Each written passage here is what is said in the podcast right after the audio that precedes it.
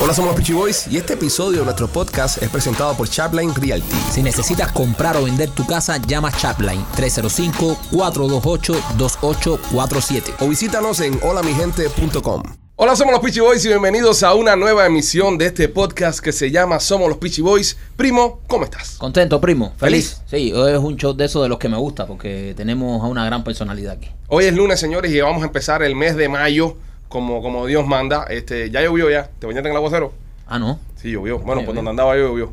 Ah, bueno. Saqué la mano al carro, me mojé un poco y tú sabes, ya. Ese fue mi aguacero de mayo. Pero eso es relativo porque tú puedes decir que, ¿sabes? En la zona que tú estabas puede llover el día 10. Entonces tú dices, este es el primero de mayo que yo veo. Es el primero. Porque sí, yo, yo veo aquí afuera en, en Sí. el estudio. Sí, ¿tú, te, Sí. ¿Tú te metiste? No. ¿No?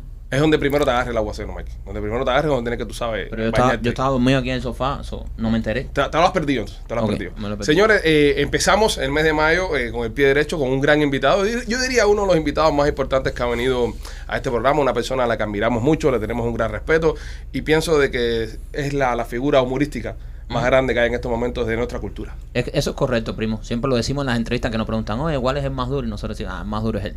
Señoras y señores, en Somos los Peachy Boys, Alexis Valdés. ¡Yeah! Saludos, gracias a ustedes, gracias por la generosidad. Y oye, felicidades por el podcast, que Gracias, sé, gracias. sé que están triunfando en muchos lugares, en toda América Latina, en España. Qué Sí. bueno, ¿no? Sí, le, le estamos siguiendo tus pasos. No, qué coño. Tú, Sí. tú eres el humorista más internacional que tiene nuestro- nuestra tierra, Alexis. Bueno, pero yo no tengo ningún podcast, chicos. Estaba pensando cómo hacer un podcast que se llama de Podcast Miseria. Poca miseria. Sí, Podcast Miseria. Ale- Alexis, mira, no te metas en podcast, bro. Ok. Porque, ¿sabes? Ya no, no ¿sabes? Es, es- muy hijo puta de tu parte ser bueno en todo. Hace teatro, es mejor en teatro. Hace películas, es mejor. Hace te- es televisión, cine, todo lo que hace, bro. Ya entonces un poema y lo, lo recita el Papa. Wow. O sea, ahora sacas un libro y es un bestseller. Ya no hagas poca, coño. Ya me, han ya me han dicho que se burlan ustedes de mi poema, ¿eh? No, Serrano, Sí. Serrano. Serrano, Ah, ya, Serrano, ya, ya, ya. Serrano. Alexis, quiero presentarte al grupo. Mikey Machete está por allá, nuestro Un placer, hermano. placer. Un productor acá en el programa, es Rolly. Y una imagen de tipo como importante, ¿no? Como, Sí, lo es, No, lo es. no, no, no tanto. Por lo menos tiene cara de haber estudiado, ¿sí, no? Sí, sí. Bueno, Sí. es más Sí. inteligente del grupo. ¿Verdad, no? Se le ve. Eso Yo soy el único que tiene un, un college degree en el grupo. Sí, el único. degree, wow, wow, Tiene ahí un bachelor. ¿Pero aprobaste y todo? Sí, sí, sí. Wow. Tiene un bachelor ahí en Miami Dade. ¿Un vacilón? Sí, sí. Un, Sí. un- un- Rolly, Rolly, nuestro eh, artista emergente. Qué Eh, bonito. un- nuestra estrella que lo hemos Un descubierto. honor, un honor Por lo menos aquí. imagen, por lo menos imagen hay ahí. Sí, sí, sí. Hay Ro- tamaño y hay cosas. Rolly es que nos garantiza lo, lo que son las tembas, tú sabes, que estén pegadas al programa. Rolly que las tiene. Y bueno, López, eh, nuestra, nuestro, Nuestro caso especial. nuestro caso especial. ¿Me pueden introducir correctamente, por favor? ¿Cómo quieres que te introduzcamos? Eh, Presentar. ¿Cómo quieres que te lo introduzca, López? ¿Cómo quieres que te lo Con introduzca? aceite. Con aceite. El problema es que López está. Mira, Ale, eh, López dice chistes aquí. O sea, Ya. los chistes de ¿A López. qué nivel? ¿A qué nivel? A, a un nivel de. Malo. Más arriba del tomate, a pedra. Ya esto es el chiste de nivel pedra. Que se ponga ahí el, el audífonos un segundito, por No. favor. Espérate un momento, no, No, espérate, no, espérate. no, Entonces, ¿sabes? Tenerte a ti hoy aquí, o sea, él está, él está Él está eufórico, está Él eufórico. so, no, no te pongas bravo si tiras dos o tres blocazos para acá, dos o tres A mí me encantan los chistes malos. Me Ah, encantan. entonces. No, no, pero tú no es esto, Ah, no es tú no sabes. Bueno, no la audiciones, Alexi Valdés, por por, favor. por favor. Que le haga unos maestros. Bueno, pues puede haber chiste malo y mal contado, ya, que ya. No, él es. Pues, Ya me voy, no- yo me estoy sintiendo ahora mismo, bro, una vergüenza del carajo, como que cuando invitas a tu casa a alguien y entonces el niño se porta mal, No, pero voy a tirar chiste malo yo también, sin problema. nunca le vas a ganar a López. Sí. Mira, eh, maestro, eh, eh, un orgullo tenerte presente. Ando buscando trabajo para que sepas. Eh, ah, porque esto no es trabajo. No, esto no es no trabajo. le pagamos, no le pagamos. Eh, desgraciadamente. le no paga lo es. sexualmente a aquel. Eh, Wow. Machete. Machete le hace Ah, sus Machete. favores ¿Qué le pasa a sexuales. ustedes? Para que- Para que entiendas más o menos el, el grupo de lo que está hecho, esta gente no sabe ni, ni dónde fue que se inició el fuego. Ellos no comprenden la historia de dónde fue que realmente se inició el fuego. ¿No fue en el cuarto de Tula? Eh, no. fue- Te jodió. Te jodió. no, pero sinceramente fue Pinocho. Pinocho en una masturbación eufórica. Eh, se- ay, ay. tú sabes, Malo. ahí se descubrió el fuego. Malo. Es malo. Lo hubiese, lo hubiese dejado con el remate de Alexis. Sí. Pero escucha la risa que tiene. Eh. Eso como a- aquel tipo, Qué vergüenza, man. aquel tipo que no tenía casa, ¿sabes? El tipo que no tenía casa. Y le dijeron, ¿por qué no te haces una cabaña de paja? Y murió. Ven, López, el delivery, López, todo es delivery. Todo es delivery. Sí, man. En el humor todo es el delivery, men. Bueno, nada, dale. Este, estamos acá por, por, bueno, primero que nada, gracias por venir al podcast. No, un placer. tiempo, y las personas estaban pidiéndonos, oye, llevan a Alexi, llevan a Alexi, llevan a Alexi. Eh, estuvo Moinelo por acá hace una semana, la pasamos muy bien con él. Wow, empezamos juntos. Sí, sí, sí, nos, nos contó un par de historias ahí interesantes. Era, era un tipo loco, Moinelo. Era. Ahora era un tipo más tranquilo. Era un loco más tranquilo. No, pero hacía barbaridades, Moinelo. Sí. Oh, una vez, una vez fuimos con una, una muchacha, no sé qué cosa, y estábamos ahí tratando de ligar con la muchacha, que todo lo otro, y eran unas muchachas medio importantes, hija de dos ministros de Cuba. Y entonces eh, Moinelo dice, eran como las 12 de la noche, y dice, te voy a hacer un dibujo de tu cara. Y dice, ¿a verdad? dice, sí, sí. Y así una libreta, padre, le da un lápiz, padre, la está pintando y la muchacha pensó que el tipo tenía habilidad eso, ¿me entiendes? La tipa con emoción de carajo. Y cuando termina, brother, había hecho una gallina con un par de tetas, brother. Oye, se, aca- se acabó el ligue, se acabó todo. Y este tipo está loco para carajo. Omar sí está loco, de verdad. Yo supero, man. Una gallina con tetas. Dice, dice, dice, tipo, así es como te veo, coño. Joder. Un abrazo fuerte a, a Omar. Oye, estás estrenando el libro. Sí. ¿Es tu primer libro? Es el segundo, escribí un libro que era de algunas vivencias y, un- y también de escritos míos de humor, monólogos, cosas. El libro se llamó Con todo mi humor. Pero era un libro así de cosas, no es diferente. Esto es, un- esto es una historia. Esto es, Historia. ¿Es, es- es biográfico? Este es biográfico, Es tu vida. es mi vida. eh, eh, yo pe- empecé, empecé, pe- pensé que iba a ser una novela. Iba a poner otro nombre, así uno se quita de problemas y la Claro. familia, todo el mundo feliz. Sí, pero. Pero cuando llegó la parte que estaba contando la historia de mi relación con mi padre, habían demasiados datos ahí. ¿Me entiendes? Un humorista, querido por el pueblo, siempre padre. con un tabaco. Es tu padre. Entonces dije, mira, soy Podía yo. ser Antolín también. Po- Podía ser Antolín, pero Tabaco. mi padre Antolín está cabrón. No hubiera ido a la universidad, no hubiera hecho nada. Este, este libro, brother, este- esto cuenta pre- precisamente de partes. eh, hemos estado leyendo algo y, Sí. y es, y es bastante fuerte el libro. Sí, eh, es un libro que tiene que ver con, con el abuso. El nombre del libro, para empezar. El nombre Eh, miedo nos hizo fuertes. El miedo nos hizo fuerte. Eh, ustedes están eh, con la versión audible, que es muy, Sí. muy práctico hoy en día, porque uno va el carro y la puede No, y me gusta la versión audible y se la recomiendo a muchas personas también porque está tu interpretación. Está la emoción. Está la emoción tuya. Y yo he sentido, yo he sentido, no sé si lo hiciste adrede, también tú eres un actorazo de, de tres pares de cojones. Aquí se puede decir malas palabras también. Ok, buenísimo. Es lo bueno que tiene. Pero, Ok, empingado. sí, sí. Ya. Pues tres pares de cojones más. vale. ya son seis. Agrégale, tres pares de cojones más. Que, que en el libro tuyo, bro, había un momento que se te rajaba hasta la voz. Sí, me, pasó eso. Sobre todo cuando hablabas del viejo. Me pasó. Tú sabes que me pasó eso, una cosa increíble. Los momentos terribles que tenía que contar no me afectaron. no, Me afectaron los momentos de la felicidad. sí. Porque, porque entonces viniendo del, del desastre, entrar en esos momentos bellos, entonces, buah, ahí sí me, me- ahí sí me cogió la, Quiero decirte a la ti- cagalera, se puede decir. Sí, porque, se puede decir galero, ¿no? Quiero decirte a ti y a muchas personas que nos escuchan, eh, ya que este eh, programa es bastante popular en, en- en Europa, que sí va a llegar a Radio Praga. Ah, y para sí. las personas que están leyendo el libro van a entender un poco de lo que, de lo que estamos hablando. Sí. Eh, dices en el libro que dos cosas cambiaron tu vida. Sí. Empieza el libro diciendo dos cosas cambiaron tu vida, que fue el triunfo de la Revolución Cubana, el accidente del 59, y la separación de tus padres. Sí. Eso es lo que en verdad... Yo pienso que más lo de la separación de los viejos que lo de la Por revolución. supuesto, por supuesto. Lo que pasa es que eh, yo soy de una generación que, que, que es muy, muy em- em- empezando la revolución, ¿no? Entonces eh, es una generación que, bueno, estaba esa ilusión de mucha gente, de nuestros padres, pero nosotros como niños recibimos uh, una presión tremenda porque teníamos que ser el hombre nuevo, el niño perfecto, seremos como el Che. eh, era demasiado, era Demasiado demasiado para un niño que lo que quiere. Sí, lo que quiere es jugar, ser feliz, reírse, recibir cariño, aprender.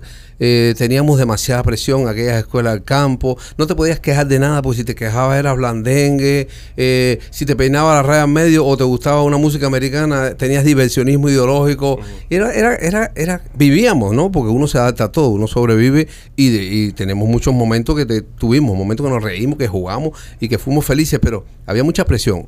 Ese es social, pero ya en la casa, el hecho de no tener a mis padres juntos, bueno, siempre es una pena, ¿no? Porque para un niño la situación ideal es mamá y papá, cogiéndote la manito, acostándose contigo en la cama, revolcándose, eh, tu papá cargándote en hombro. Eso es para un niño, no hay nada superior a eso, ni el mejor regalo del mundo es superior a eso. Entonces, no tenía pa- a mi papá en casa eh, y además tenía un tipo Te tocó un padrastro hijo de puta. me tocó un padrastro que, que, que no me quería para nada y que veía en mí una continuación de mi padre, porque además me parecía físicamente.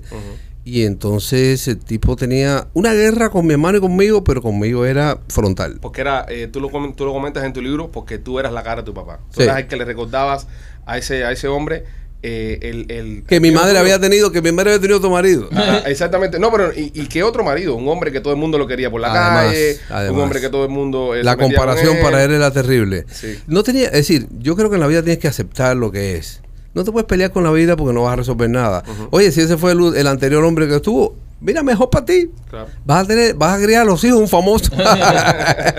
Pero no, él se lo tomó mal, eh, tenía muchos complejos, era un hombre eh, más o menos lo que yo pude saber, que había tenido una infancia muy difícil, que también le habían, eh, a su hermano mayor le había abusado y todas esas cosas. Y entonces mucha, hay mucha gente que reproduce lo que vio en la infancia y, y bueno, y él con nosotros era súper cruel, ¿no? Tiene mucho coraje, eh, Alexi, eh, lo que hiciste en este libro.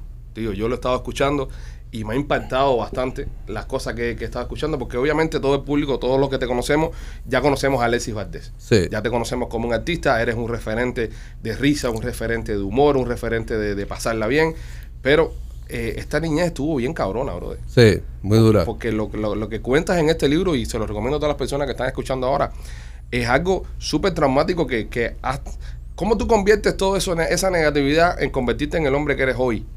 Y, en- y en el hombre que has sido durante toda, toda, toda tu vida adulta. Bueno, eso fue un proceso, un proceso tremendo en el cual eh, me ayudó mucho mi abuela, y tú lo ves en el libro. Mi abuela era una persona que cuando yo iba a su casa con cero autoestima, eh, yo le decía, por ejemplo, eh, "Oh, vinieron unos trabajadores de la empresa láctea a la escuela a hablarnos, y creo que me voy a dedicar a eso, abuela, eh, a, yogur. a yogur. El yogur. Y mi abuela me decía, ¿qué yogur ni qué carajo? Usted tiene que estudiar, tiene que prepararse. Y yo le decía, no, abuela, pero ¿para qué? Si yo soy bruto, que era lo que me decía el tipo a mí. Me decía, el inteligente es tu hermano, tú eres bruto. Ah. Y entonces yo decía, abuela, pero si yo soy bruto. ¿qué coño va a ser bruto usted? Usted es muy inteligente y tiene que estudiar. Entonces mi abuela siempre... Y además de eso, me daba cariño. No, me daba una, un- me daba un biberón. Yo tenía siete años y mi abuela me, me mimaba. Me daba un biberón con leche, con mucho azúcar. Que tú sabes que en la casa tu mamá te dice mucho azúcar, no, pero tu abuela te da todo. Exacto. Y entonces yo me tiraba en el sofá de mi abuela, que era un sofá de madera, aquello que tenía un pedacito de mimbre. Que aquello era de palo, pero yo era tan feliz que yo me quedaba profundamente dormido ahí. Y, y- y esa era la compensación, ¿no? Si yo no hubiera tenido ese, esa tabla de salvación, a lo mejor sería hoy en día un criminal, un delincuente, ¿no? Pero mi abuela me dio amor. Es- Todo lo que necesita alguien es amor. ¿Me entiendes? A mi abuela me dio eso. ¿Tú sientes que, eh, que este libro pudiese ayudar a tal vez muchachos que están en esa misma situación? Porque obviamente te vemos exitoso y tú nunca habías contado esto, o, por lo menos que nosotros... A casi nadie. a- a- o sea, muy cercano a ti, pero no, no, no Sí. al público.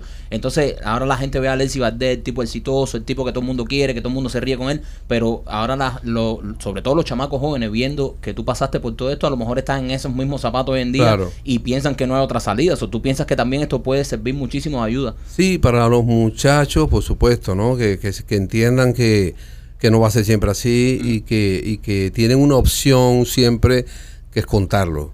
Que es contarlo, buscar apoyo, buscar quien les ayude. Todos en la vida, solos no podemos hacer nada. Todos necesitamos a alguien que nos tire una mano y por ahí va avanzando uno. Pero no solo a eso.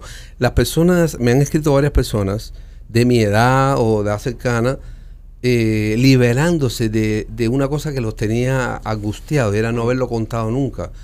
El otro día me escribió una, una muchacha que yo conozco bastante, una mujer que tiene cuarenta y pico años, y me dijo, eh, yo sufrí mucho porque mi padre, no- ni siquiera su padre, esto era su padre, era un tipo que le gustaba pegar y me daba...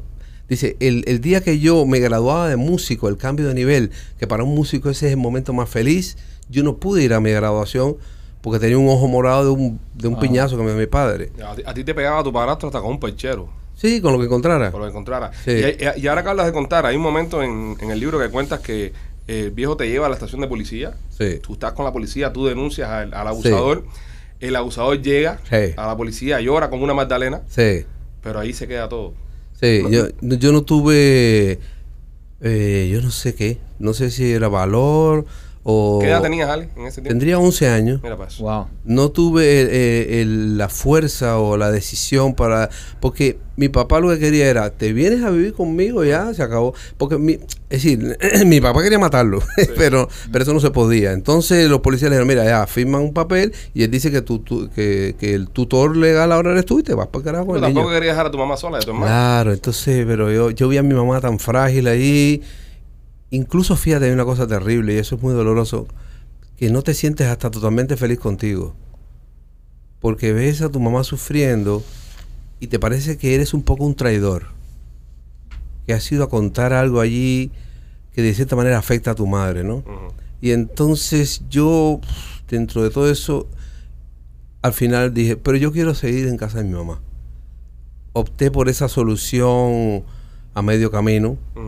Tal vez una solución cobarde, pero era la para mí la menos dolorosa en ese momento, aunque me exponía yo al dolor otra vez. Exactamente, en sí no era, no era tan cobarde regresar a casa de tu mamá, Sí. sino que también, porque si tú hubieses ido con el viejo, se queda tu mamá sola con tu hermana. Sí, imagínate tú. ya tu hermano estaba en la escuela ya, ¿no? Mi hermano estaba en la escuela Lenny, mi hermano había escapado un poco del lío, eh, que me quedé ahí, fui- eh, era yo.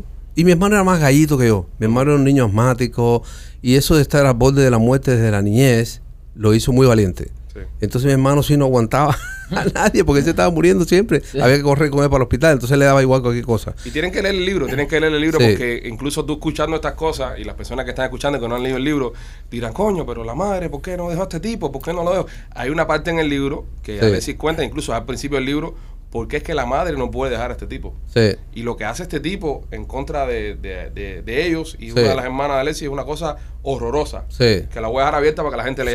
Sí, sí. Y la gente se entere de esa parte para no contarlo el todo. Tipo tenía, el tipo sabía lo que hacía, ¿no? El tipo tenía su manera de, de crear presión y chantajear a, a mi madre incluso, ¿no? Y, y mi mamá me lo dijo hace poco, unos años, me dijo, fui muy cobarde. Y yo, mami, hiciste lo que pudiste. Claro. Cada cual hizo lo que pudo. No, pero es que con, con la amenaza que el tipo estaba haciendo, Claro. no había mucha salida tampoco. Claro, sí, ahí en el libro está dicho, el tipo jugó una carta, que, que- que fue. eh, eh, no hay, no hay, que, no hay Pero quien tire. te, te jodió el transporte público del país. ¿Por qué? Como si la guagua hubiese llegado a tiempo. ¿Viste eso, brother? Nada de esto te hubiese pasado. ¿Viste eso, brother? Si esa, si esa guagua hubiese ¿Y- llegado y tú ves eso, en brother? el tiempo, nada de todo lo que te pasa después en tu vida. Pero a lo mejor si hubiera ido, hubiera vuelto al día siguiente. Bueno, tal vez. Tenía, tenía mucho que perder yéndose de mi casa.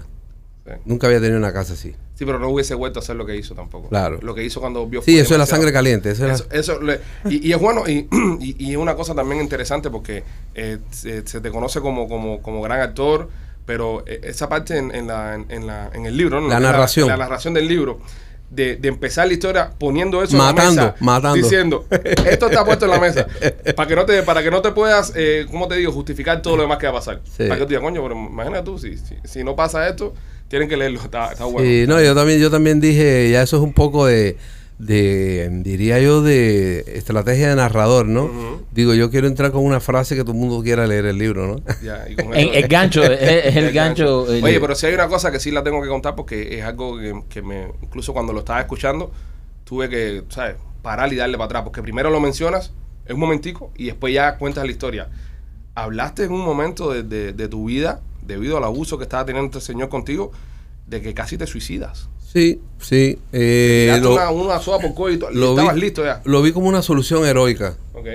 Yo lo vi como, veo, no, no tengo otra manera de ganar. Este tipo es más grande que yo, es más fuerte. Estoy en la casa, estoy en encerrona. Entonces dije, voy a ser más grande que todo el mundo yo. Voy a matar y voy a dejar a todo el mundo aquí con la culpa. Con todo.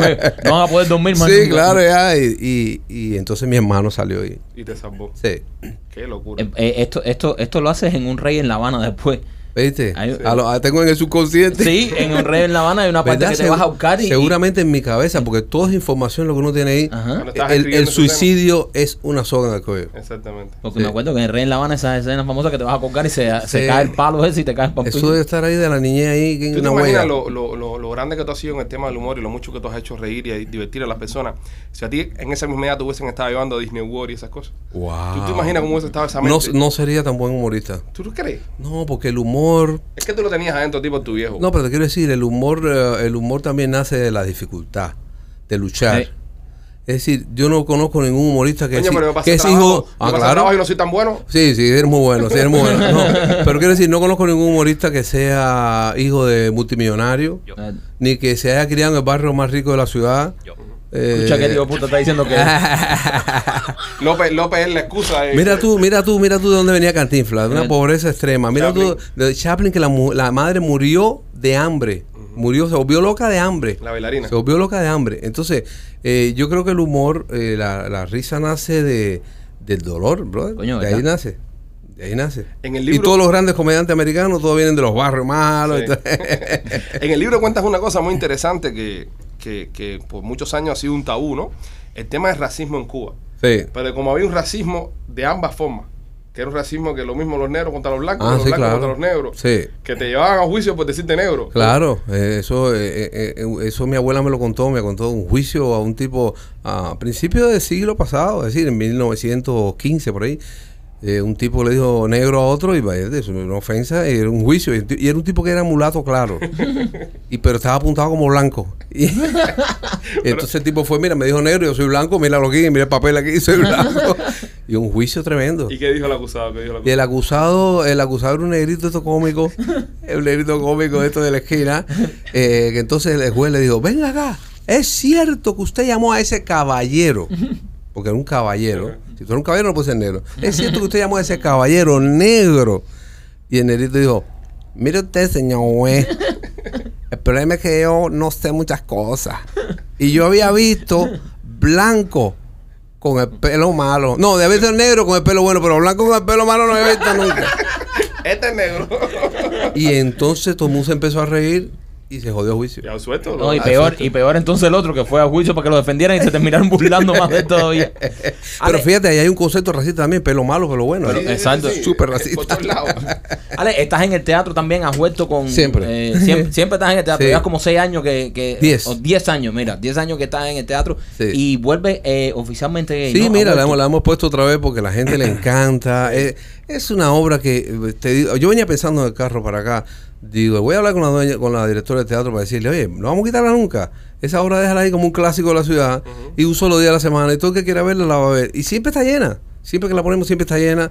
Eh, la obra ya los actores la tienen ya, que juegan con ella. Ahí entraste a Vladimir ahora. Eh, ahí entré a Vladimir. hacer de ti. Sí, a- doblamos el personaje.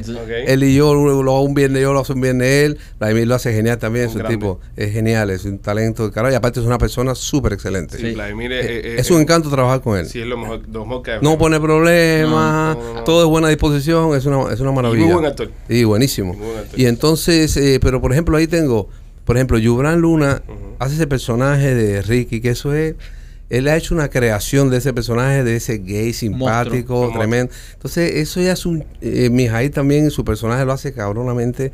Todos, Claudia, todos tienen, eh, Carlos Cruz, todos tienen eso cogido de una manera.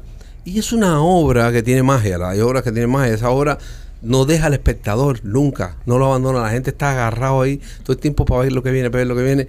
Y es un tren, es una obra que es un tren. Nosotros eh, trabajamos mucho con Carlos Cruz y Carlos Cruz nos dice exactamente eso. Dice Carlos Cruz, brother, esa obra oficialmente Gay 1 tiene algo que yo no te puedo explicar. Dice Sí, Carlos sí. Cruz, eso tiene un encanto y una magia que, que siempre está soldado y la gente dice que hay gente que la ha repetido muchas Seis, veces. siete veces, sí. Yo como- tengo que ir a verla, te confieso que la única que no he visto es esa. ¿Verdad? Vi la dos y la tres. No, no, te va a encantar. te Y va- la 1 es la única que no he visto. Y todo el La mundo me dice, uno- te estás perdiendo la mejor de las La tres. uno te muere, la uno es una Y- locura. Y, tienes también los vecinos arriba. Y tengo lo- te- tenemos los vecinos arriba que lleva hace siete meses ya, que ha sido también un suceso. eh, la obra es una obra, es otro corte de comedia, es una comedia más de los sentimientos. eh, a la gente le encanta, es muy divertida, es muy graciosa. Eh, porque claro, cuenta la historia de una familia, tra- una pareja tradicional que recibe en la casa la visita de los vecinos arriba, que son unos locos que hacen orgías, que hacen de, de cambio de pareja, que hacen de todo. Y entonces, ¿En claro, qué edificio viven? y, eh, sí, claro. Los, los vecinos que todos queríamos tener. Pero esa pareja tradicional, imagínate, están ahí como, como cortados porque aparte ellos vienen a proponerse, ¿no? Sí. Y como tú te, incluso te digo a ti mismo, es fuerte, ¿eh? Tú estás ahora con tu mujer en la casa, y tú, tú hablas, tú dices, eh, ¿dónde Sí, están los vecinos? Pero de momento bajan dos hippies que viven arriba de tu casa a hablar con ustedes. Para ver si hacen coño, un cambio. Oye, y es una situación tan Yo incómoda. saco la escopeta ahí porque. ¿sabes? yo, yo depende, yo depende de lo que se me ofrezca. Bueno, ¿verdad que sí? ¿Verdad? Hay que ver- Negocio, Sí, negocio, negocio sí, depende de lo que ofrezca, sí, pero el problema viene aquí. Dice, coño, mírala a ella, pero míralo a él también. También porque va a estar en la que ecuación. se va para arriba la tuya. Bueno, eh, hay que ver, hay que ver. y además, a lo mejor está más entrenado que tú. Sí, también. Pero hay que que ver. después no te van a querer. Pero, pero hay que ver. No, y a lo mejor ti- salta para ti también. ¿sabes? Ya por eso, por eso hay que negociar, hay que negociar. Ya cuando estás adentro. Hay que poner unos límites sin abuso. Que sin abuso. Y tiene que haber una palabra código. ¿Entiendes? Cuando uno diga algo, pineapples. ya. Tú tienes que decir, mira, tú tienes que hacer performance, depende como tú me veas. Si tú me ves agitado, tú te tienes que agitar también. Tú no puedes ahí, tú sabes, porque no, No, no. lo, lo, lo malo de eso es entrar tú súper emocionado. Oye, ¿ustedes han hecho gira, cabrón? ¿En serio? No, no. Ah, ya, ya. No. Oye, pero lo dijiste sin convencimiento. Lo dijiste sin ningún convencimiento. Aquí el único Lo dijiste como, lo, lo dijiste como me toca decir no. Sí, como que ya lo tiene. Como que se ha no. preparado toda la vida para hacer preguntas. No, eh, no, no, no. Aquí orgía, Rolly. ¿Verdad? Ay, muchas gracias. Te lo agradezco. Es, ¿Verdad, es el gringo del grupo. No, ¿sabes? Que lo- no. No, pero, pero, coño, te, te, te, queda, te queda todavía vida, ¿no? Sí, Te- sí, sí, sí. hay Todavía que- hay oportunidad. Eso está en tu, ¿cómo se llama? La, la bucket list. En bucket list. El bucket list. Sí, sí, lo tengo ahí li- Yo- en la lista. Yo no sé, fíjate, filosóficamente pensando así en la teoría, creo que me gustaría, pero en la práctica Sería raro. no lo sé. ¿Me entiendes? Que me abracen de momento por la espalda. Y que tú no sepas quién es. No, no, no lo sé. A mí no me preocupa con O los peor, días. que estén unos días y uno diga, ¡eh, mira, ese es Alexis Valdés, vamos para allá! Y empieza la gente a Ah, preguntar. yo, los años que hace que quiero jamás meter por ese. A mí lo único que me preocupa de ese tipo de cosas sería entrarle súper emocionado a la situación, ¿no? Y que después no sea tanto. No, no, no, y no, y, y irme al parque rápido porque estoy muy emocionado. Ay, qué cómico. Yo, yo, yo, yo ahí parado diciéndole a la mujer, vamos, vamos a darle. Oye, Vamos ¿a qué hora a- termina? vamos Ah, porque ya tú pensaste que vas con tu mujer. porque- Si no, claro. No, si no, si no la llevo es un problema. No, ya Es que tú de si no- inicio te mandaste ya con Ah, la mujer y todo. Es que si no la llevas es Si infidelidad. no la llevo es infidelidad. Yo, la llevo- yo soy un hombre fiel. Yo la llevo conmigo para todos lados. Hasta yo para esa también, supongo que también, supongo Sí. que sí. Sí. Hay que ver lo que se tira ahí en los días. Sí. Yo prefiero, yo prefiero, mira, no saber, no prefiero que no saber nada. Si, si ella va a hacer algo que no me invite, yo no quiero ver nada. Si tú vas a hacer algo, no me digas. No, no, no, No, porque lo malo es que te lo empiezan a sacar después más ¿no? para adelante. Y aparte, bronca. mujeres no se combina. Las mujeres, el- la cosa del sexo, no, no hay comparación. Es más o menos eso es lo que hay. ta, ta, ta. Pero en los hombres empieza, ¿me entiendes? La competencia. Sí, sí. Y siempre va a haber uno que te va a ganar. Siempre. Lo malo es que te gane toda la hojilla, ¿me entiendes? Que todo el mundo. Es muy probable que en mi caso me ganen todo, así que yo mejor me quedo en casa. Si yo no llevo a Mike, pierdo con todo el mundo. Ustedes me invitan a mí que saben que ganan obligado. Oye, Ale, ¿y el cine? ¿No has pensado hacer película, compadre? Sí, brother, ayer mismo estaba hablando con un amigo ahí. Estamos ahí pensando. Yo tengo un guion, tengo un guion escrito que se, lo íbamos a hacer en Canadá, pero vino el COVID y entonces después esa productora ya. ¿Murió? de- No, dijo que no, que van a hacer otros proyectos y se, y se jodió. Y también me llamaron de México, eh, una productora que les gustaba mucho el guion, eh, pero no se ha hecho. Y, y hace poco le dije a un amigo, vamos a hacerlo. Pero no sé, a, a lo mejor me cine. falta a veces, a lo mejor me falta a veces el, el ímpetu ese del productor, ¿no? Esa No, cosa- también que está haciendo mucho dinero en el teatro. Entonces, ¿sabes? No, está el ímpetu del, del billete también. Ay, ya tengo, ya tengo años ya como para decir, Ya estás en oye. tu casa tranquilo, ya cobrando todos los lunes. No, pero me encanta el cine. me encanta. Sí. Bueno, hice, hice una serie, ¿sabes? En sé. HBO, viene ahora. Hice una serie De que Watergate. Watergate, sí, se llama White House Plumbers. Ajá. eh, que es cine, ¿no? Hicimos, eh, son cinco episodios de una hora, eh, filmado con todo, con todo el nivel que no he filmado en mi vida.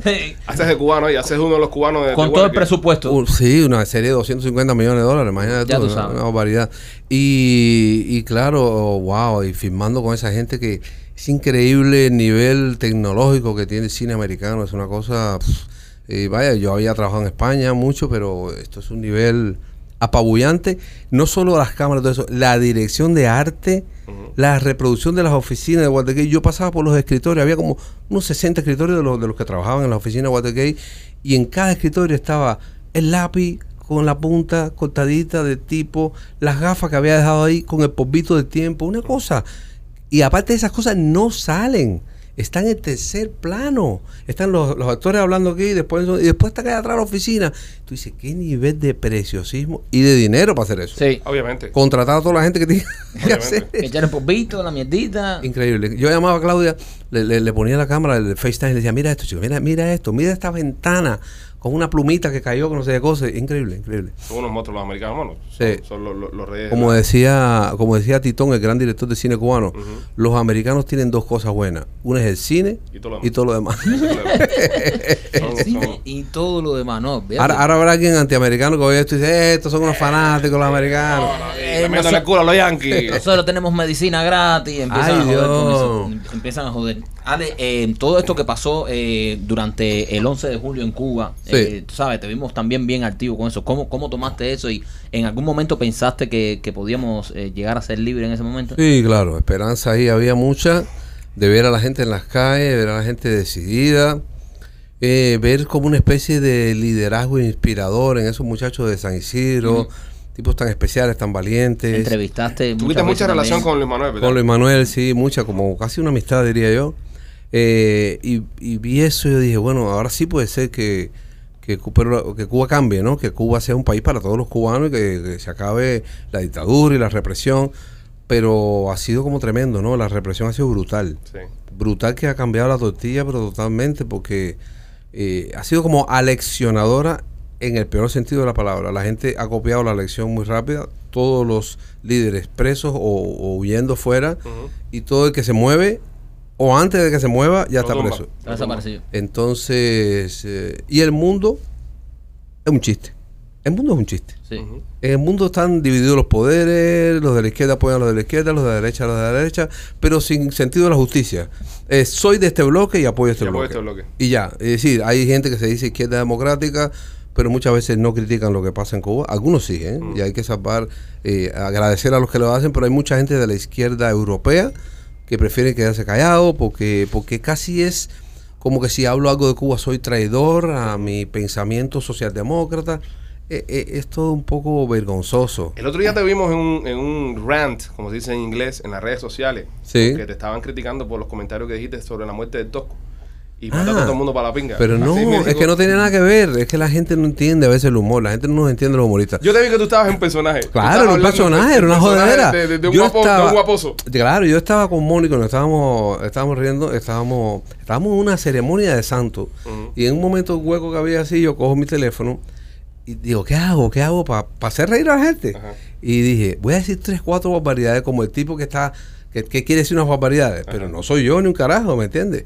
Y entonces, pues, tú si tú lo ves el video, te das cuenta que estoy actuando. Estás en personaje, sí. Eh, y dije tres barbaridades que yo nunca digo, y- porque tenía ganas de decir una mala palabra, entonces como aparejé, ¿no? De, Vamos a decir unas tres malas palabras para reírnos.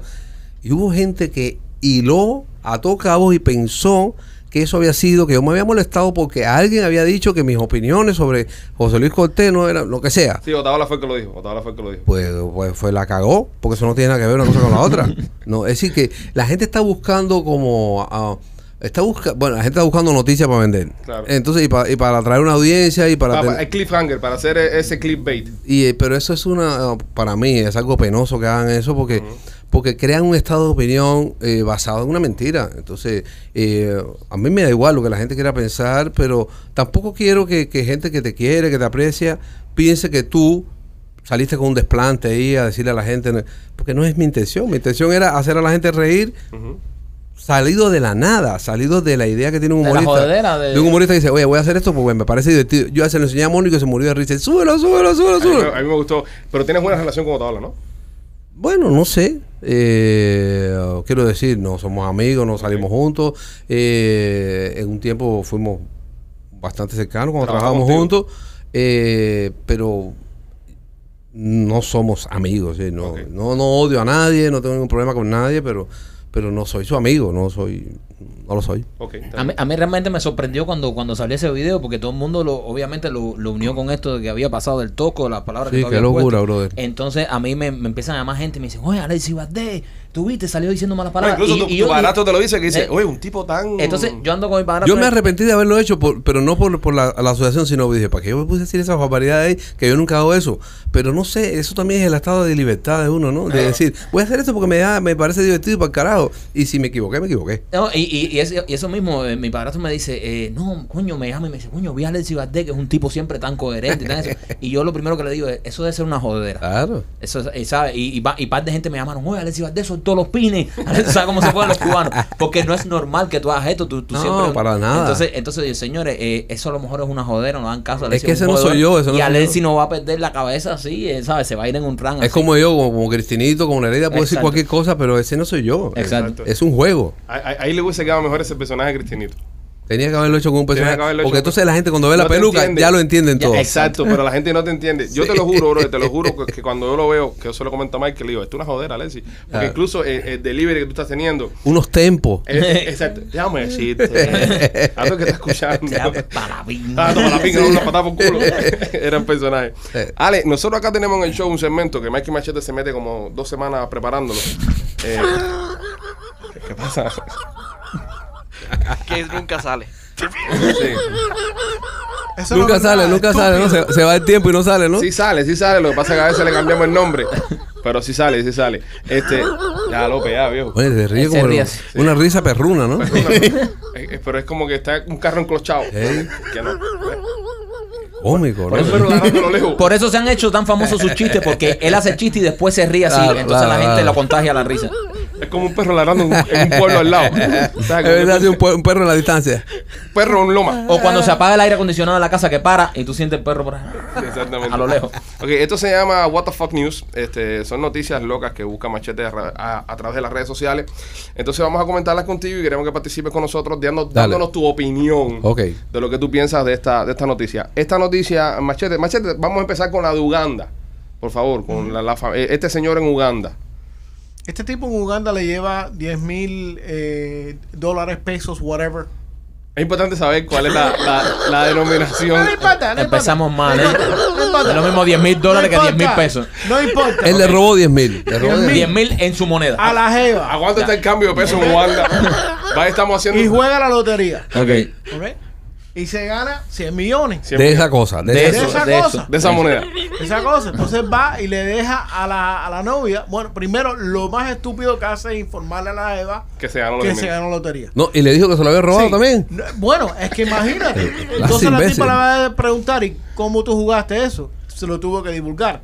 Ahí, el primer fallo es ese, decirle a la jeva, tú sabes, me llevé tu dinero. La jeva dice, "Ah, ¿tú te llevaste mi dinero? Ok, me, me vas a dar entonces un pedazo muy grande. No, le devolvió 5 millones solamente. Y ganó 100. 100. Le dio 5%. Cinco, ajá. Menos, menos de lo que se da un manager. Exacto.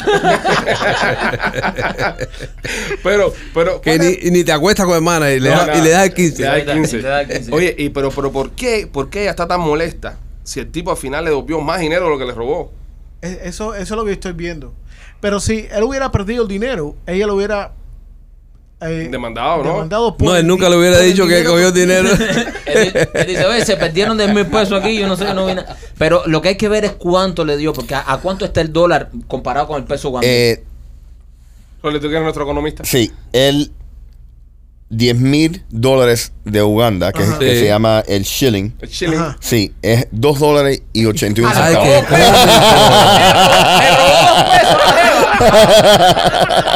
qué cómico. Tanto lío por dos ¡Con cañas. dos pesos! Entonces, ¿cuántos son? ¿Cuántos son 5 millones? Entonces, Son cinco millones diez de- millones, de- 250. Entonces cuando los americanos dicen que están chilling es un mojón, ¿no?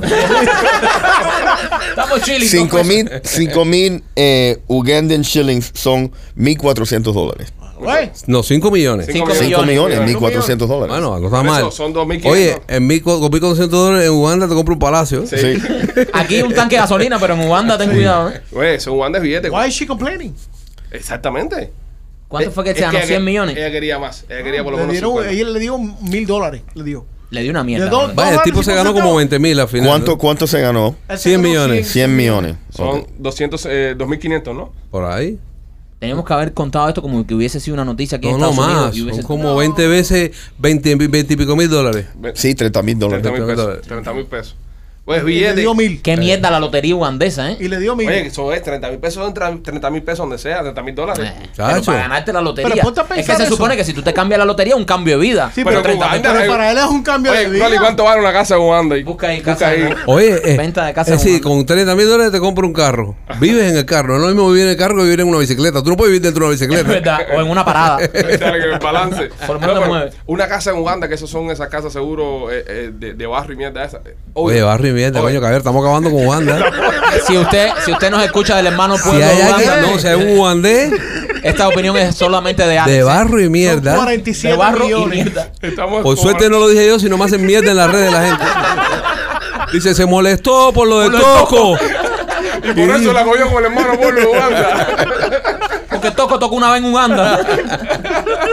Son, son como 12.700 dólares. NG Uganda, ¿te acuerdas?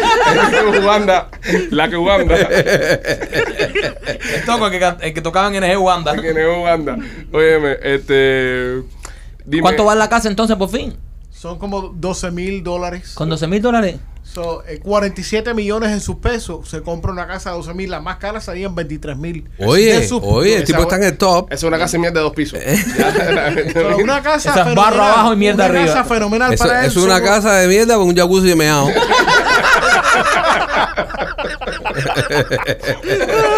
El costo de vida en Uganda por una familia de Ah, cuatro. porque eso es vida, eso es vida. Vaya vida. Oye, damos a cualquier cosa. Son 1.700 al año. A Dólares ver, al el tipo año. le dio mil dólares a la tipa esa. Pero vámonos por Ah, no, pero espérate, espérate, que la gente, los cubanos se van por Uganda ahora mismo. Ahí se puede dar en balsa. Oye, de Nicaragua a Uganda, que hola. Vuelo para Uganda, vuelo para Uganda. Deberíamos, ir- Uganda. de- ¿cómo no? deberíamos irnos a vivir todos para Uganda y ser millonarios en Uganda. Oye, verdad que sí, ¿eh? Somos millonarios en Uganda. No, sí, 23 mil Ser millonario es ser millonario donde quiera, ¿me entiendes? Ser el number one es el number no, one. Sea en Uganda o... Lo que pasa es que Uganda es un hijo de puta que tiene 10 mil veces más que tú, ¿sabes? Óyeme, eh, lo de Maryland, ¿qué pasó en Maryland, Machete? En, en Maryland, una mujer se va de vacaciones Ujú. y llega a la casa y se encuentra que todos los muebles, todo lo que él tenía- ella tenía, ya no están ahí. Y se pone a registrar y dice, a ver, me Fue para robaron. remodelar la casa de Uganda. que- Se lo, robó, se lo robó el mismo tipo los 10 mil pesos. Me robaron y entra al cuarto y se encuentra en el cuarto de ella un afroamericano y una blanca acostada ahí. El ugandés. El Ahí acostadito. Un afroamericano metiéndole 5 millones a la otra. Acurre, acurre. Un Ahí afroamericano. acurre carrito, los dos ahí en la cama, ¿eh? ¿Eh? ¿Y qué, cuál es la explicación de Y eso? ella le dice, ¿qué, qué es lo que ustedes hacen aquí? Dice, nos templamos los muebles, ¿no entiendes? Eso fue exactamente lo que le dijo. Pero, pero, ¿y qué ¿Qué le dijo? ¿Qué le dijo? El tipo se paró y dijo, nada, no, vendí- nosotros vendimos todo esto. Y le dijo a ella, "Pff, hu- ¿hubieras pagado la renta? Ah, porque era, eran los landlords. No, era una gente que se habían metido aquí, que son squatters, igual Ajá. que hubo aquí durante el 2008, que Ah, se los metían en las ocupa. propiedades. Los ocupa, ¿no? Como le dice en español. Y esta gente se metieron en la propiedad, pero el problema es que esta mujer nunca ha tenido ningún tipo de problema de no pagar renta. Ya. So- Le vendieron todo. Ella lo que estaba de viaje Sí, en Uganda. Wow. no sé dónde estaban, sí estaban en Uganda.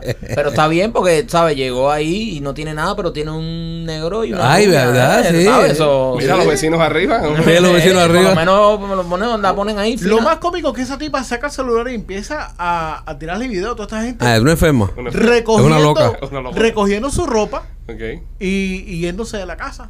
Normal, así, Normal. tranquilo, como si nada. Y perdió los muebles, perdió todo. ¿Cómo caminaba la rubia? ¿Caminaba bien la rubia? La rubia se va en una silla de ruedas. Sí, sí, está un poco Se tambaleaba. baleado. Óyeme, y... Esto no pasa aquí en la Florida. No, en la Florida no pasa esto. Aquí, aquí nadie de- desocupa su casa. En la Florida te puedes encontrar un negro en la cama, pero con tu mujer, no con una extraña. Eso sí, eso sí. Aquí en Miami tú. Y, y con los muebles. Con dos extraños, muebles. no. Con dos extraños. No, y no. aparte que la gente nos mata, ¿me entiendes? Sí, no, no, Sí, aquí. sí, aquí, aquí tenemos, aquí poca paciencia para Y el eso. tipo le dice, ay, qué buena estaba la cama tuya, estaba lo más cómoda. Wow. Ah, Bueno, por lo menos tuve esa delicadeza, por lo menos tuvo un detalle. Le dio, un buen, Descarado. com- le dio un buen complemento sobre los muebles. Y la borracha esta que, que se metió contra la estación de policía. Eso sí está del carajo. Eso, eso. En eso Maine eso también. Pero es eso suena que puede pasar a aquí. a- a A ti. Sí, men. Porque, Sí, es- Maine, como pasó en Maine, ¿cómo es? no, main- no. Espérate, ¿qué es lo que te puede pasar a ti? Que amanezcas en una cama con un afroamericano sin mueble. Bueno, eso es posible. Pero no, no lo que le pasó a la tipa esta. Porque tú tienes esa costumbre Tú sabes también. la persona, no, nunca me ha pasado. Tú sabes la persona esa que, que andan en el Porque no tienes muebles. O- Él se va antes que llegue la gente. Él se despierta con un afroamericano, pero con mueble. y, Eso- la, y la cama cómoda. Eh, yo soy un tipo de persona que sigo el GPS, tú Ajá. sabes. Ajá. Yo pongo el GPS y el GPS me dice, tienes que doblar aquí o doblo por ahí. Bueno, aparentemente esta mujer alega que el GPS le indicó que se metiera por una plaza y bajara por unas escaleras. con ¿Cómo el se carro. llamaba ella? ¿Alega? Eh, no. Ah, ya. Eh, Porque me acordé de la canción Me lo dijo Alega. Una chamaca de 26 años en Portland, Oregon. Eh, y la está- ese estaba fumado. Este no estaba borracho. Es que arriba se puede fumar ya. Es lo que te digo, El ¿ves? policía le dijo, ese no es el GPS, mami. ¿Y se metió acá". contra qué? Contra la estación de policía. No, se metió, se metió por una plaza, una placeta. Y las placetas esas donde caminan las personas y hay acceso para carros, hay una, una escalera. Se metió por las escaleras para Es- abajo. esta con- Por ahí no estaba Eduardo Antonio, Divo de Placeta. No, porque posiblemente yo lo hubiera dado con el carro. Mira, eh, esta mujer seguro lo que puso el GPA y puso para ir caminando, por eso la mandó a atravesar por Posible. escaleras. Bueno, ustedes escucharon la noticia este fin de semana del, del tipo que se quedó tieso en un hotel en México. ¿Y eso? Tieso. ok. Este tipo trabaja en el hotel. En, me recuerda un amigo que tenemos todos nosotros. Este tipo trabaja, trabaja en un hotel eh, haciendo las camas, haciendo las cosas y esto. Y habían uno- unos huéspedes de, de Dinamarca que estaban ahí en el hotel que se estaban quedando. Eh, estos huéspedes son veterinarios que estaban ahí en México haciendo unos estudios. El tipo recogiendo la, la cama, organizando todas las cosas, se encuentra un sobrecito con una sustancia y el tipo se mete un, Un trastazo. un trastazo. Qué cómico. Era ketamina, era ketamina lo que se metió el tipo. Anestesia de caballo es esto. Y el tipo se queda acostado en la cama, tieso, sin poderse mover, hasta que otro compañero de él que trabaja ahí en el hotel, tú sabes, lo encuentra Qué y le dice, ¿qué te pasa, güey? ¿Qué clase de nota? Eh, eh, las fotos las vamos a estar poniendo acá en, en- en el show, pero Tú sabes que yo, te- yo tenía mi carro. Dame, dame, dame, dame. Qué cómico mira hacer. cómo lo encontraron en la cama. Qué cómico. Mira Se murió. estaba en la cama. Eso tiene que ser jodiendo esa cara. El tipo dice que no se podía mover. El tipo dice, no, se, dice, no me puedo mover. El tipo estuvo inmóvil por no sé cuántas horas. Tú sabes que yo tenía una amiga en Cuba, entonces fui un día a buscar, ah, no sé, fui a su casa y me dice, "Ven, ¿me puedes llevar en el carro? Yo andaba con mi novia, algo así, en los asientos adelante y ella se siente en el asiento de atrás. Entonces en Cuba los carros todo hecho mierda. Yo tenía un carro, un Peugeot del año 50 y pico, entonces tienes que andar con un poquito de gasolina, un poquito de líquido de freno y, todo, y todas esas cosas ya lo metía. En Marte. No, en el asiento, en, en el respaldar de mi asiento de chofer había como una bolsa. Y ahí metí esas cosas. Y ella se sienta y ve, el líquido de freno era verde en Cuba, era verde. Y ella ve el pomito con el líquido verde. Claro. Y dice, mira, este hijo de puta tiene menta. En Cuba, en Cuba la gente le gusta tomar menta. Y no me ha dicho nada, cosa así. Y hace así. Y hace. Uy. ¡Wow! Una cosa rarísima. Un sonido raro. Y yo ahora miro y dice, dice, esta mente está podrida. De cojones, podrida, es líquido de freno. Se metió un trago de líquido de freno, bro. La gente en Cuba estamos mal, compadre. Yo cogí una, la primera borrachera que cogí en Cuba fue con menta. Siempre que- con menta. Es repugnante, que es nota más mala. Con vino arroz. Una vez fue con y, vino co- y arroz. por ejemplo, si, si, si hacías el amor, si por ejemplo eras jovencito, hacías el amor y habías tomado menta, al otro día tenías una dentilla en el culo.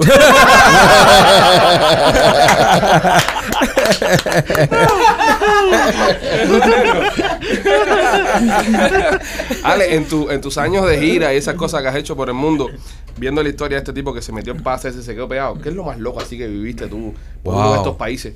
No, yo estaba, en, puedas contar. yo estaba en España y, y en Málaga. En una época que viví en el sur ahí de España y actuaba, actuaba en lugares. Y actué en un lugar eso de after hour, eso, como a las 2 de la mañana, 3 de la mañana. De borracho. eso. Terminamos de actuar y entonces a fumar hachí, no sé de cosas, y todos los inventos posibles. Una fiesta esa interminable con unos locos ahí que yo no, sab- yo no- había conocido yo mismo. Y yo cogí, un, me dio como una lipotimia, así como un desmayo Ok. una cosa tremenda. Y, y fui al baño, a, a- me sentía mal. Y me sentía tan mal que me arrodillé ahí mismo en el baño. Y me tiré a dormir en el baño. Tomé al piso así, tomé yo. Pero me sentía tan mal que eh, me hago mejor que, esto- que este estado que tengo. y yo veía que la gente entraba a mirar al baño y me miraban a mí de piso. Y, de- y, y miraban así y decían, ¿quién es? No, el cubano que está tú dices, coño, estos cubanos no aguantan nada, decían ellos. Menos mal que cuando eso no existía en las redes sociales, porque tú te imaginas. mal lo pasé. Bueno, yo cuando pude recuperarme un poco, me monté en mi carro, que ya es un peligro total. Me- fui así hasta la, hasta la casa donde vivía, me acosté a dormir. Me habrá acostado a dormir como a las 11 de la mañana. Dios. y dormí hasta el día siguiente, hasta las 8 de la mañana. Me llevé un día entero de vida en el que no pasó nada en mi vida. Me llevé un día entero. de recuperación. En, en el que tu organismo estaba No. luchando por sobrevivir. Ahí se estaba debatiendo, lo, lo ¿sabes? En el cielo y todos lados. Bueno, lo traemos, no lo traemos. Bueno, eh, Ya ahí lo rápido. Yo pensé que me iba a morir. Yo, Ahí yo, se te hizo un juicio. Esta no- fue la peor que cogiste en tu vida. y no Yo te- creo que sí, pero no, coño, acostaron meado a ese nivel no puedo superarlo. Ese Era no nada más acostado en la mierda y no llegas ahí. No, no, no, no, no, no. ¿No pensaste, Arriba de la mierda no se descansa. no pensaste llamar a, a una ambulancia ni nada? Pero Porque qué yo- ambulancia, si no, te- no estaba en un estado que yo, que yo no, no podía con nada. Yo estaba en un mareo de eso infinito. ¿Pero qué tú crees que fue? ¿Hachi? O... Sí, porque a lo mejor te, la te- mezcla eso de todo lo que me dieron esa gente. algo de las 12 o 13 sustancias que. No. que consumió? Sí, porque yo, Sí. yo soy yo soy muy hipocondríaco. A mí me da una nota de eso y yo llamo un momento a Chacho. todo lo- lo- la Guardia Nacional y todo llamo yo. Y lo echo para adelante. Yo digo, mira, este me dio, este me dio hachilla, aquel me dio, ¿sabes? Para que busquen entre esas entre esos químicos cuál me hizo esa reacción. A nosotros nos pasaba una vez que, que estábamos en México trabajando y, y en el año que fuimos era cuando estaban los secuestros y toda la locura esa. no, no. ¿Eh? No, no, pensé que ibas a hacer otro cuento. El día que tomaste mente y te dio el culo. eso no lo voy a hacer aquí, eso no lo voy a hacer aquí. Y, y estábamos con la paranoia esa, los secuestros y eso. Y entonces estábamos en el jacuzzi del hotel, refrescando ahí, tú sabes. Y, y vienen, se asoman unos tipos, nos miran, se miran los tipos y dicen, son ellos. Y los tipos se van. Y el primero nos miramos y dijimos, vinieron por nosotros. Ya, Pero cosa. además, tipos estos con, como los que van en las motos con, con Sí, coletas sí, de sí. esas atrás y, Entonces y, no. y- y chaquetas Y tú pensabas que, venía- que te iban a raptar en el que jacuzzi. venían a raptarnos. En sí, el jacuzzi. En el jacuzzi, era una cosa súper. Entonces cogemos y decimos, vamos para la habitación. Y nos metemos, nos subimos por el elevador, subimos por unas escaleras, no. llegamos a la habitación. Y cuando llegamos a la habitación, eh, pusimos la habitación mía de señuelo. ¿Verdad? Pero dormimos los abrazaditos en la habitación de Michael.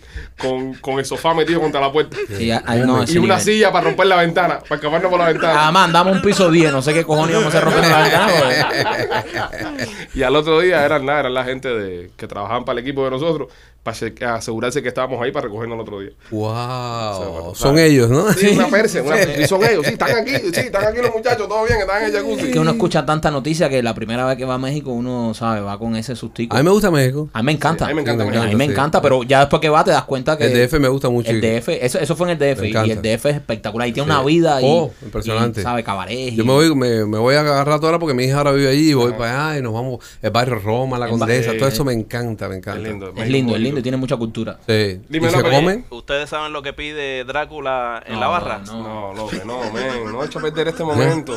Drácula, Drácula lo que pide en la barra es un vaso sanguíneo. Vaso sanguíneo. Un vaso de aquí. Wow. wow. Hay que, hay que tener un par de cojones para con Alexis Valdés aquí soltar un ladrillo. De verdad, hay que aplaudirlo por, el valor- por- nada más por el valor que tiene. No le aplaudan esa mierda. No Brother, le aplaudan pero- esa mierda. ¿sabes? Esa- pide un vaso sanguíneo. no tiene vergüenza, o sea, ya es un descaro. Ya no es que cuenta más chiste y más delivery, ya es que va más allá, que es un descaro, ¿sabes? No tiene vergüenza. Alex, y las personas donde pueden encontrar tu libro, hermano. En Amazon.com, por supuesto, en Barnes and Noble, en Books and Books, eh, bueno, en, to- en todas las librerías En independientes. Coffee and la Coffee. Eh, Estamos repitiendo. Pero sobre todo yo recomiendo a, a- a Audiolibro. Amazon. Eh, eh, bueno, recomiendo mucho el audiolibro, sí, Está, está muy está muy nice, porque aparte lo leí yo mismo, que muchos autores No leen, leen. no leen sus libros porque no son, Yo te juro cuando yo, no lo- son actores ni son locutores. son cuando yo, yo vi que tú me mandaste el audiolibro, yo dije, yo no puedo eh, escucharlo leído por un español de estos que leen los audiolibros. Imagínate tú. Estaba yo en, Ay, Estaba qué en la el barrio de... mi Y dije de momento, joder. Este hijo de puta me está pegando. ¿Sabes? No, no es lo mismo. Tienes que escucharlo leído por Alexis porque da que le pone una emoción. Sí, pero digo Amazon que es muy fácil porque te lo descargas y ya. Sí. O si le- hay gente que le gusta el libro físico, hay gente que le gusta, bueno, pues te lo traen a tu casa. En dos. Ayer mismo me mandó un- una foto. Eh, bueno, me mandó una foto José Luis Piloto, el compositor, me mandó otra eh, Chucho Valdés, ya tengo tu libro, y me mandan así la gente y Nada, me hace mucha ilusión que la gente que uno admire, quiere y todo eso, hoy lean lo que tú escribes, ¿no? Me encanta, sí. sí. Entonces, el teatro. yo, eh, lo estoy escuchando porque no tiene dibujitos, si no lo hubiese leído. sin, sin dibujito no. Sin dibujitos. Bueno, no- el teatro, estamos en. eh, bueno, el teatro tenemos este mes de mayo, corran porque ya se, se acaba este mes de mayo porque estamos ensayando otra obra.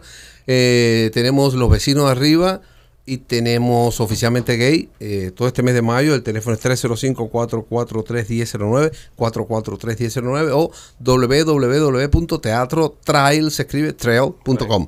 Y también este domingo voy a estar eh, haciendo mi, mi show por el Día de las Madres, que es algo que hago una vez al año, por supuesto, porque es solo Día de Sí, las Madres. no, hay un solo día de las madres. Eh, pero bueno, esa es la oportunidad que tengo de llevar al escenario a Nereida, a Cristinito, eh, porque la gente se divierte mucho con esos personajes y me divierto yo también. Eh, son, es decir, no es lo mismo ver una cosa de tres minutos en internet que ver a personajes en directo, eh, porque la locura, sobre todo Cristinito, es como un Me despropósito. encanta total. Cristinito en vivo. Es una, es un Marquito es muy fanático de Cristinito. Sí, Sí. Yo, soy, yo soy ultra de Cristinito, veo todo lo que sea. No, y de hecho, creo- a veces me pongo a ver, eh, o sea, capítulos viejos de cuando tú estabas en Mega TV de los monólogos y me veo tres, cuatro de un tiro porque es, es Sí. genial. A No, me y encanta. Cristinito en directo es una locura. Sí. Voy a estrenar um, dos o tres canciones eh, de Cristinito. Una es Me Vengo a ti, otra tengo... Me vengo a ti. Me Vengo a ti en Inclemencia Vaginal. Tú nos regalaste el disco de Cristinito una vez que fuimos a tu casa y esto estaba genial. A mí me encanta Come Moco, la canción de Ay, Come Moco. Come Moco también la voy a hacer para Además, las madres, para las madres. Para las madres. El chorro vengador. Es un vacilo. ¿Eso, ¿Eso dónde va a ser ese show de Eso las es Madres? ay, Miami County Auditorio. Ahí está Nereida, Cristinito, estoy yo. Invitado está Mauri Gutiérrez para tener un momento ahí lindo para las madres, un detallito. Está Mónico Pino, Claudia, que siempre me presenta, y mi banda y todas esas cosas. Y ahí hacemos todas las locuras del mundo. Este domingo a las 5 de la tarde, Miami Dade County Auditorio. Los boletos están en ticketmaster.com. O en la taquilla de teatro, los que llegan siempre a última hora, si quedan entradas, siempre pasa lo mismo. La gente dice, oye, no me enteré, oye, llegué tarde. Bueno, lo he dicho varias veces. Ahora en las redes sociales, ¿dónde te pueden seguir las personas? Eh, arroba Alexis Valdés en Instagram, eh, arroba Alexis Valdés oficial en Facebook, arroba Alexis Valdés en Twitter y arroba Alexis Valdés en TikTok. Ya lo saben, señores. Nada, Alexis Valdés, acá en Somos los Pichiboy, ya lo sabes. eh, descarga el libro, Sí. escúchelo, léalo físicamente. Si es usted una de las personas que le gusta leer el libro, está lo más bueno. Se lo recomendamos 100%. Alexis, gracias. El miedo nos hizo fuertes. El El miedo nos hizo- nos hizo fuerte, así es el nombre del libro. Gracias por haber estado. Gracias a ustedes, me lo pasaba genial. Sí, gracias a nosotros ¿Te también. gustaron los chistes de López? No, ahí no llegué. Prefiero volver a dormir en el meado con chistes de López. Prefiero la menta. Lo queremos mucho, gente. Cuídense. Somos los Pichis.